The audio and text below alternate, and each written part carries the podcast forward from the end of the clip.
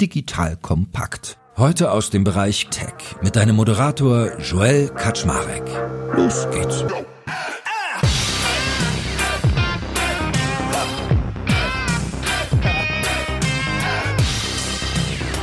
Hallo Leute, mein Name ist Joel Kaczmarek. Ich bin der Geschäftsführer von Digital Kompakt und heute habe ich wieder den lieben Till Reiter an meiner Seite. Ihr wisst, der Till ist VP Product bei SAP Signavio und wenn er kommt, reden wir über Produktthemen. Und heute ist das, welche Wege gibt es eigentlich ins Produktmanagement? Also wenn ich jetzt Produktmanager oder Managerin werden möchte, wie mache ich das eigentlich? Und was bedeutet das eigentlich? Also warum ist die Rolle attraktiv? Was sollte ich so mitbringen? Und was können dann Wege und Taktiken sein, um dahin zu kommen? Das ist unser Thema heute, weil ist ja auch eine gehypte Rolle, also da passiert ja einiges. Und lieber Till, schön, dass du da bist und schon mal moin moin. Schön hier zu sein, moin moin. Fangen wir mit dir eigentlich mal an. Wie, wie war eigentlich dein Weg ins Product Management? Ja, also eigentlich wie klassischerweise sehr unkonventionell im Produktmanagement. Bin ja eigentlich von der Ausbildung her Psychologe, war aber dann immer im Tech- und Startup-Bereich eher unterwegs und habe dann tatsächlich bei Signavio damals als Software-Engineer angefangen und habe dann intern schnell rausgefunden, interessiere mich eher dafür, mit den Kunden zu interagieren, zu überlegen, okay, was sind die nächsten Dinge, die wir bauen sollten, um, um äh, zu wachsen oder die Kundenerwartungen zu erfüllen und bin dann so in die Rolle reingewachsen. Hm, okay, und hast es noch nie bereut? Noch nie bereut und äh, keine Intention, etwas anderes zu machen aktuell. Hm, okay, sehr gut. Ich meine, äh, hilft mal so einem Noob wie mir, ich bin ja nicht so in der Rolle verwurzelt wie du. Warum ist sie denn attraktiv eigentlich? Also da gibt es mehrere Faktoren und wie du schon gesagt hast in der Intro, sie ist auch sehr gehypt. Also jetzt rein von außen drauf geschaut, innerhalb von Tech-Companies, glaube ich, gehört es schon generell zu den Rollen, wo man sich ein gutes Brot verdienen kann. Und Faktoren, die, die die Rolle für mich spannend machen und wie ich auch sehe äh, bei anderen, ist einfach der Impact, den man haben kann. Ja, also du hast natürlich einen direkten Einfluss auf, wohin geht das Produkt, was ist die Vision für die Zukunft. Dann ist es eine crossfunktionale Rolle, ne? also für Leute, die gern irgendwie breit aufgestellt sind und mit unterschiedlichen Stakeholdern zusammenarbeiten sitzt man da schon per Definition an der Crossstelle ja, und ähm, bekommt meistens komplexe Probleme. Da muss man irgendwie eine Lust zu haben, ähm, die zu lösen. Man muss auch Lust haben, ein bisschen anzutreiben, andere zu empowern, wenn man das so schön auf Denglisch sagt. Ja. Und das sind so die Hauptfaktoren, wieso ich denke, es ist eine sehr attraktive Rolle. Ja. Und es gibt ja auch prominente Beispiele, sage ich mal, die damit ihre Karriere gestartet haben. Okay, wen denkst du also? Also ich glaube, most prominently ähm, der Google CEO, Sundar Pichai, der war Produktmanager von Google Chrome zum Beispiel und anderen Google Products. Satya Nadella war jetzt bei Microsoft Program Manager, ja, auch eine ähnliche oder artverwandte Rolle. Also Produktmanagement ist ja bei jeder Company auch immer ein bisschen anders gestrickt, was die Verantwortlichkeiten betrifft. Und auch zum Beispiel Ben Silberman, der Co-Founder von, von Pinterest, hat einen Product-Background. Ich glaube, er war davor bei Facebook. Aber es gibt einige Beispiele. Ja, ich würde sagen, ist ja durchaus quasi also ein Karrierepfad bis an die Spitze und ist ja auch sehr neuralgisch wahrscheinlich. Ne? Also wenn du an dem Thema bist, kriegst du ja alles mit. Also es ist ja das Kern, der Kern, womit die Firma ihr Geld verdient. Also würde ich mal Korrekt. tippen, da, bist du da auch relativ impactful quasi. Ne? Korrekt. Mhm. Jetzt hast du ja eben mal so in der Stelle gesagt, kann man ein ganz gutes Brot mit verdienen. Sprich, das Gehalt, die Compensation werden da ganz gut sein. Gibt es da irgendwie so typische Einstiegsgehälter, die im Markt rassieren oder wo du sagst so, okay, du darfst eigentlich damit rechnen, das? Also es ist extrem facettenreich, ne? Die Antwort, die keiner hören will, it depends. Man kann jetzt bei einem Facebook werden da teilweise Gehälter aufgerufen von um, um die 500.000 Dollar, ja, aber da kommt es natürlich ganz wow. auf deinen Background drauf an. Ja, es ist oft so, dass wenn Facebook eine Akquisition macht, gibt es auch einige Beispiele, dass die Founder, die sie reinholen, dann da als Produktmanager arbeiten und Einstiegsgehälter variieren natürlich sehr. Ne? Bin ich jetzt im B2B oder im B2C-Bereich? Starte ich bei einer SAP oder bei einer Fünf-Personen-Idee in Berlin. Also da gibt's eine sehr hohe Variation. Ja? Aber wenn man sich so, so die Rollen insgesamt übers Tech-Unternehmen anschaut, dann ist es schon eine, die wo du vergleichbare Gehälter wie zum Beispiel Software-Engineers, die ja auch nicht schlecht verdienen, aufrufen kannst. Und ähm, was mich immer so noch beschäftigt ist, ab wann setzt denn diese Rolle eigentlich ein? Also du hast ja eben gerade die Fünf-Personen-Firma in Berlin genannt. Ist Product Management so eine Rolle, die eigentlich von Anfang an implementiert wird oder ist das eigentlich eher eine, die, sage ich mal, mit zunehmendem Reifegrad für die Leute aufkommt und deswegen halt auch eine Attraktivität hat, weil es schon eine gewisse Saturierung in der Firma bedeutet? Gute Frage. Joel, du bist sehr aufmerksam und mein Fünf-Personen-Beispiel ist gar nicht so so gut, wenn ich drüber nachdenke, weil der erste Produktmanager ist eigentlich immer per Definition die Founderin oder der Founder, ähm, die natürlich mit einer Idee an den Start gehen und die ersten Prototypen bauen. Und dann kommt es drauf an, ab wann du denkst, ich muss das jetzt professionalisieren. Es wird immer Leute geben, die als Produktmanager mehr oder weniger agieren. Hm? Also jetzt eigene Geschichte wieder bei Signavio. Wir waren schon um die 50 Leute, ja, hatten zwei Product Lines, ohne einen dezidierten Product Manager zu haben. Du hast ja den Gero hier als regelmäßigen Gast am Podcast und der war eigentlich unser Product Mastermind und hat da von oben eigentlich die Richtung reingegossen. Ja, und den Rest haben wir eben über die Product Owner etc. dann in den in den Engineering Teams organisiert. Also es kommt drauf an. Wie gesagt, Product Manager wäre eigentlich ein Founder in einem ganz kleinen Startup in den meisten Fällen und dann äh, sage ich mal, wenn in den meisten Fällen, wenn ein Product Market Fit gegeben ist, man hat schon eine gewisse Größe erreicht, irgendwann fangen dann die die Startups an, die Rolle zu professionalisieren und zu etablieren. Oft aus den eigenen Reihen. Okay. Gut, kommen wir mal zu der Kernfrage. Was soll ich denn eigentlich mitbringen, wenn ich äh, im Product Management landen möchte? Wir haben ja in unserer Folge mit Björn letztes Mal schon so ein bisschen drüber geredet. Also Kundenzentrierung ist wichtig, strategisches Denken, Kommunikation, das datengetriebene Entscheidungsfindung und generell, ich, ein Product Leader, dem ich immer folge, so auf Twitter etc., Shreyas Doshi, kann ich wärmstens empfehlen. Der nennt das High Agency. Das ist auch noch etwas, was, was ich auch bei, bei Menschen, die ich rekrutiere in mein Team immer für schaue. Also das ist, auf der einen Seite hast du immer Talent, ja, das ist hoffentlich gegeben oder die Leute arbeiten da stark dran. Aber auf der anderen Ebene brauchst du einen hohen Bias für Action. Ja? Wenn du hohes Talent und Wissen hast und äh, die Leute sind trotzdem verzweifeln an den inneren Strukturen und äh, Roadblocks, dann kommst du als Produktmanager auch nicht weiter. Deswegen High Agency ist äh, sowas, wo ich nachsuche. Und woran erkennst du sowas? Also was sind für dich so typische Merkmale, wie man sowas ablesen kann? Also am liebsten popel ich immer so ein bisschen in der Vergangenheit. Das lässt sich eigentlich dann relativ gut ablesen, was haben die Leute davor gedacht. Ne? Bei einem extremen Junior-Kandidaten ist das manchmal schwer, wenn du jetzt nur irgendwie sagen kannst, okay, ich habe ein Abi gemacht und war im Fußballverein, aber relativ, du findest relativ schnell immer Stories oder Geschichten, ähm, wo du von ablesen kannst, wie die Leute mit, mit Hindernissen umgehen. Reden wir später wahrscheinlich noch drüber, wenn wir über die unterschiedlichen Pfade reden, aber so Founder, Gescheiterte, ich will es ja gar nicht so nennen, ja, aber wo, wo das Produkt nicht funktioniert hat oder aus sonst irgendwelchen Gründen, ist zum Beispiel ein Profil, das sehr häufig ins Produktmanagement rekrutiert wird, weil das halt oft Leute sind, die eigene Initiative ergreifen, ja, was machen wollen. Entrepreneurial Mindset. Das sind für mich so klare Indizien, ne, dass es so eine Person ist, die High Agency mitbringt. Gibt es denn so einen bestimmten Background, den ich also idealerweise haben sollte, wenn ich dahin möchte? Also sollte ich zum Beispiel was Technologisches äh, studiert haben oder braucht es das gerade gar nicht? Gibt es vielleicht eigene Studiengänge dafür? Was wäre so der typische Weg dahin? Ja, das, das ist ein Feld, das, glaube ich, gerade im starken Wandel ist. Die Rolle an sich, also ursprünglich Product Management erfunden wurde, ist, glaube ich, bei Procter Gamble. Ja, aber oh. das war jetzt nicht eine sehr technologisch orientierte Rolle, aber ja, es war halt eine Person, die irgendwie Pricing verantwortet, Go-to-Market-Strategie etc. und die User Research. Da kommt es ursprünglich her. Ausbildungswege gab es eigentlich ewig nicht. Aber jetzt so, was ich immer mehr gesehen habe, jetzt über die letzten fünf Jahre, gibt so wie auch die Web Development Bootcamps oder sowas aufgepoppt sind, gibt es jetzt auch so Product School, Product Academy, wie sie sich alle nennen, oder Reforge ist auch so ein Product Management fokussiertes Weiterbildungsprogramm, wo man sich Crash-Kurse holen kann oder auch schon welche, die sehr fokussiert sind. Also bei Reforge kann ich jetzt auch super tief in Pricing gehen. Aber Educate, äh, Weiterbildung, sage ich mal, ist gerade so ein wachsender Weg und hier in Berlin haben wir auch die Code University und da habe ich jetzt auch einen Werkstudenten bei mir im Team, der wirklich Product Management da als Bachelor studiert. Also jetzt sage ich mal für Absolventen, die wissen, ich will da rein, ähm, ergeben sich da immer mehr Möglichkeiten. Und was sagst du deiner Erfahrung? Wo kommen die besten Product ManagerInnen her? Ist es eher jemand, der, äh, sage ich mal, so hands-on selbst gegründet hat, der sozusagen, wie du es gerade beschrieben hast, eigentlich so unternehmerisch ist oder jemand,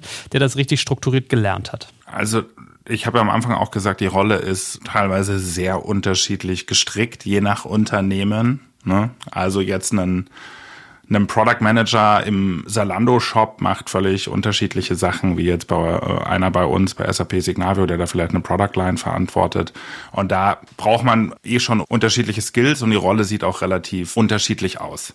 Aber ich sag mal, je nachdem, wie sie geschnitten ist, wird es die Leute auch in diese Richtung ziehen. Ja, wenn ich jetzt Produktmanager bei OpenAI werden will, dann wird ein Research Background in Computer Science sicherlich förderlich sein. Jetzt zurück zum Zalando-Beispiel. Hier ist es, je nachdem, woran man arbeitet, ja, die haben natürlich auch solche Programme intern, äh, teilweise nicht erforderlich, dass ich mit einem technischen Background da reingehe. Mhm. Und das ist auch das Attraktive an der Rolle. Ja? Wer wirklich mit, mit Ingenieuren zusammenarbeiten will, ähm, nah an der Technologie dran sein will, ohne selber diesen Background zu haben, findet so einen guten Weg eigentlich in die Tech-Welt. Und sag mal, auch bei den, den bekannten Beispielen, die wir eingangs gesagt haben, waren ja nur Männer dabei. Ist es so wie im Tech, dass man da irgendwie so eine hohe Männerquote hat? Oder ist es so, dass auch immer mehr Frauen da den Zugang finden zu diesem Berufsbild?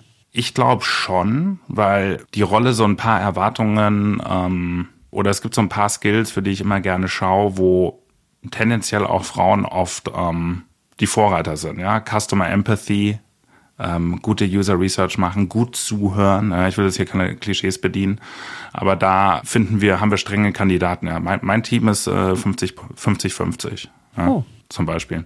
Und dann effektive Kommunikation und Kollaboration. Es ist ja so eine von diesen verteufelten Rollen, so Leadership without Authority. Es gibt so viele Product Manager, die gern sagen, ja, ich, ich bin der CEO des Produkts, ja, aber wenn man dann sich näher mit beschäftigt, was für Verantwortlichkeiten etc. ein CEO hat, ist es doch so ein Vergleich, den ich gar nicht so mag. Aber man muss viel in der Organisation durchbekommen durch Kommunikation, Feinfühligkeit, Zuhören, Empathie etc. Deswegen ist es eine Rolle, glaube ich, die von beiden Geschlechtern ganz gut besetzt ist. Na, das freut mich ja zu hören. Und kannst du mir mal so ein Gefühl vermitteln? Man hat es ja manchmal auch, dass manche Jobs ganz anders funktionieren, als man so denkt. Das heißt, was ich dich jetzt mal fragen möchte, ist, wenn ich Product Management mache, bin ich da manchmal vielleicht mehr Lobbyist oder Anwalt oder bin ich mehr Psychologe, Therapeut? Weißt du, was ich meine? Also wenn du so, wenn du gerade sagst, es ist so cross-functional, es klingt ja eher nach einer kommunikativen als einer technischen Rolle sogar vielfach. Auf jeden Fall. Lustige Story. Ich habe ja ursprünglich, ich bin ja Diplompsychologe eigentlich und irgendwann habe ich meinem Vater erzählt, ich gehe in ein Startup in Berlin und dann meinte er, oh toll, ich habe gelesen, es gibt so viele Nerds in der, der Szene, da kannst du sicher als Therapeut viel erreichen. So war das nicht gemeint, aber der Background hilft hier. Ja? Wobei jeder dann äh, je nach Background unterschiedliche Stärken ausspielen kann. Ja? Es gibt auch, auch sehr, wirklich sehr technisch versierte Product Management Rollen.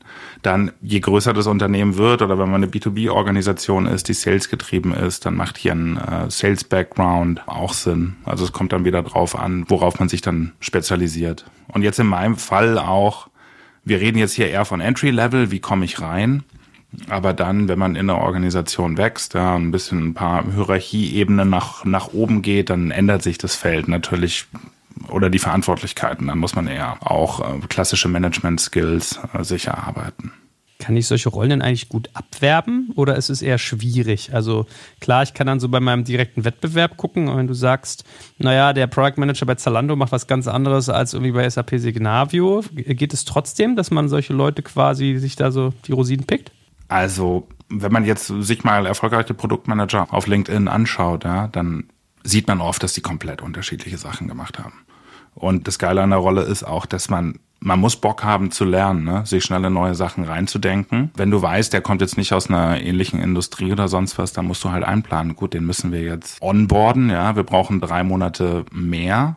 Aber es ist nicht, nicht so, dass man nur in eigenen Gewässern schwimmen kann ja, dann, dann würde man die Pipeline überhaupt nicht gefüllt bekommen. Wir können es ja auch mal umdrehen. Also wir reden ja momentan darüber, was sollte ich mitbringen, um Product Manager zu werden. Wenn du es jetzt mal verdrehst, was ist denn so die beste Anleitung oder der beste Weg, um nicht Product Manager zu sein? So das Gegenteil. Oder wann bist du da total unglücklich? Was für ein Charakter mhm. solltest du vielleicht gerade nicht sein? Sehr gute Frage. Man sollte jetzt nicht von Verantwortlichkeit und äh, Responsibility zurückschrecken. Also eine der Schattenseiten, die auch oft, ähm, die ich jetzt in meinem Coaching und One-on-One-Gesprächen oft habe, ist, wenn Dinge schlecht laufen, ja, dann kann es sehr oft sein, dass es beim Produktmanager ankommt. Aber wenn du Erfolge feierst, ja, und dich darauf vorbereiten willst, dass du weiterhin Erfolge hast, musst du oft den Fame, sag ich mal, auch äh, natürlich an alle anderen, die contributed haben, weiterreichen. Ne? Also hier sollte man sollte man nicht zu zart beseitet sein. Ne? Und auch die Rolle ist by nature sehr doppeldeutig, hast ein hohes Level an Uncertainty. Das sollte einen nicht aus der Bahn werfen. Und man muss immer Prioritäten balancieren, Trade-offs machen. Also es gibt stressige Phasen, ja, da muss man sich einfach vorher bewusst sein. Das ist schon eine verantwortungsvolle und spannende Rolle, aber eben auch teilweise anstrengend. Mhm. Und man muss Lust haben auf Lernen, ja. Wenn man, wenn man eher so gestrickt ist, ich will meinen Job machen und äh, wenn ich das dann kann, dann reicht mir das dann. Weil die Industrie wechselt zu schnell, ja. Die Anforderungen wachsen zu schnell. Also was, was vor fünf Jahren der, der Hot Shit war, muss es nicht jetzt mehr sein. Das ist ähnlich wie im Software Engineering. Gut, und dann lass uns mal zuspitzen. Was sind so typische Wege und Taktiken, um eigentlich ins Product Management zu kommen?